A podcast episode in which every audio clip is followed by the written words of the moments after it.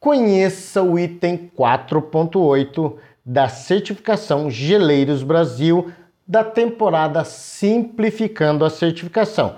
E uma notícia muito importante para você que fabrica gelo saborizado ou gelo de água de coco. Se você quiser saber mais, acompanhe esse vídeo até o final.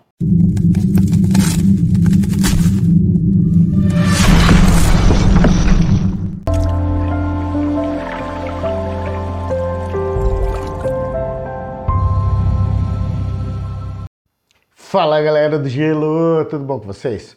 O meu nome é Wendel Alexandre, mais conhecido como Paulista. Seja muito bem-vindo ao seu canal Gelo e Alimento. No vídeo de hoje a gente vai falar, vai dar uma pincelada muito rapidamente sobre o item 4.8 dos requisitos e eu vou dar um recadinho bem importante para você que fabrica gelo saborizado, conforme eu falei na abertura desse, desse conteúdo de hoje. Bom, vamos lá. O item 4.8 é, é, é, é, exige que no seu CNPJ você tenha o KNAI 10996-04, o que vem a ser o KNAI 10996-04, conforme eu já falei em outros tantos vídeos que eu já é, disponibilizei na plataforma.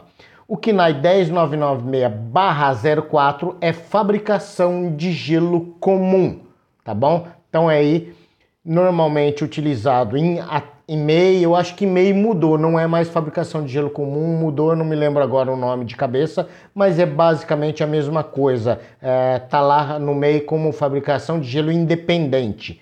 Mas é, é a mesma coisa, vai precisar das mesmas documentações, as mesmas licenças para você trabalhar e fazer a distribuição e a produção do seu gelo. E também é, como KNAI principal ou KNAI secundário. Por que eu falo isso?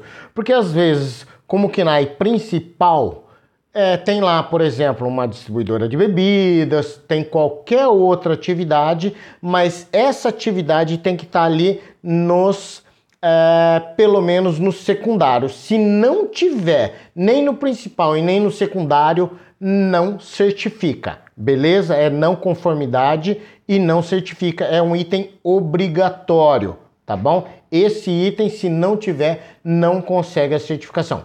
Por quê, Paulista? Te respondo por quê. Porque tem muitas empresas que abrem a fábrica de gelo como fábrica de gelo, mas colocam o KNAI como distribuidora de gelo. A gente já falou em vídeos anteriores. Distribuidora de gelo é compra gelo da produtora, compra gelo de uma fábrica para revender. Então ela só distribui.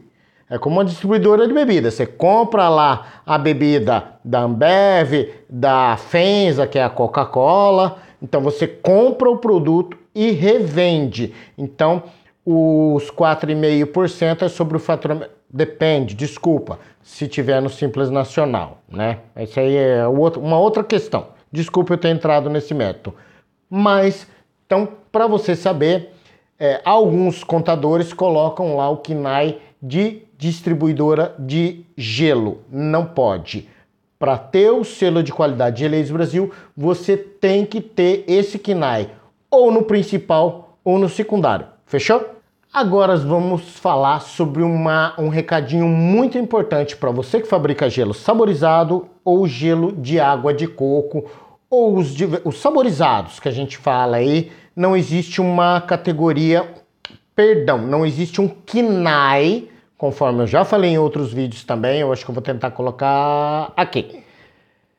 Com KINAI de gelo saborizado, não existe. Você vai usar os KINAIs apropriados de picolé ou de sorvete. E o gelo saborizado você está colocando insumos, ou essência ou corante para ficar com a cor, ou até mesmo a polpa da fruta. Algumas fábricas de gelo saborizado que eu conheço usam a própria polpa da fruta. E aí tem um valor diferenciado no mercado, ganha um valor agregado até que maior. Mas só para você saber então, a partir do momento que você pega a água e adiciona, não precisa só não adicionar açúcar, mas você adiciona a essência para dar o gostinho, você adiciona o corante para dar a cor, seja amarelo, maracujá, verde, limão, é, vermelho, morango, enfim, você adicionou, você mexeu na composição da água. Você mexeu na composição da água, ele não é mais gelo, ele é um picolé, embora você não adicione açúcar. Deu para entender? Então vamos ao recadinho. RDC 429-20 da Anvisa. Essa é uma resolução para você que fabrica gelo de saborizado ou gelo, ou gelo de água de coco, ou para picoleteiros, né? Ou para sorvete, enfim. Fique atento à data que entrará em vigor esta resolução 429/20, que será a partir agora da semana que vem, entra em vigor a partir de 9 de outubro de 2022. Eu baixei aqui um capítulo, aliás, eu baixei aqui é, a própria resolução, eu vou só falar sobre o artigo, o artigo 1 esta resolução dispõe sobre a rotulagem nutri nutricional dos alimentos embalados. Então não é só para, tá? Não é só para é, gelo saborizado ou gelo de água de coco. Pega uma amplitude maior de alimentos embalados aí, é que vai ter ali a, as, a, os parágrafos, os artigos e os parágrafos, e aí você vai entender que o gelo comum não entra nessa resolução. Fechou? Só um adendo aqui do artigo 5 dessa resolução, bem rapidinho, tá? Mas eu solicito a vocês que baixem essa resolução na internet, no Google e leiam na íntegra, que é muito, muito importante para você que fabrica gelo saborizado e gelo de água de coco. O artigo 5 a tabela nutricional deve conter a declaração de quantidades de valor energético, carboidratos, açúcares totais, não é o caso, por exemplo, de gelo saborizado, e açúcares adicionados. Então é muito importante. Tem lá proteínas, gorduras totais, gorduras saturadas, gorduras trans, fibra alimentar e sódio. Veja bem, às vezes o sódio tem naquele pó lá que você utiliza para fazer o gelo saborizado, tá bom? Fique muito atento ou verifique com uma nutricionista, fechou? E se você se interessou pelo projeto de selo de qualidade Geleiros Brasil, entre em contato. Eu vou deixar os contatos aqui para vocês, para vocês solicitarem uma proposta para você obter o selo de qualidade na embalagem do seu gelo. E se esse vídeo fez sentido para você, inscreva-se em nosso canal.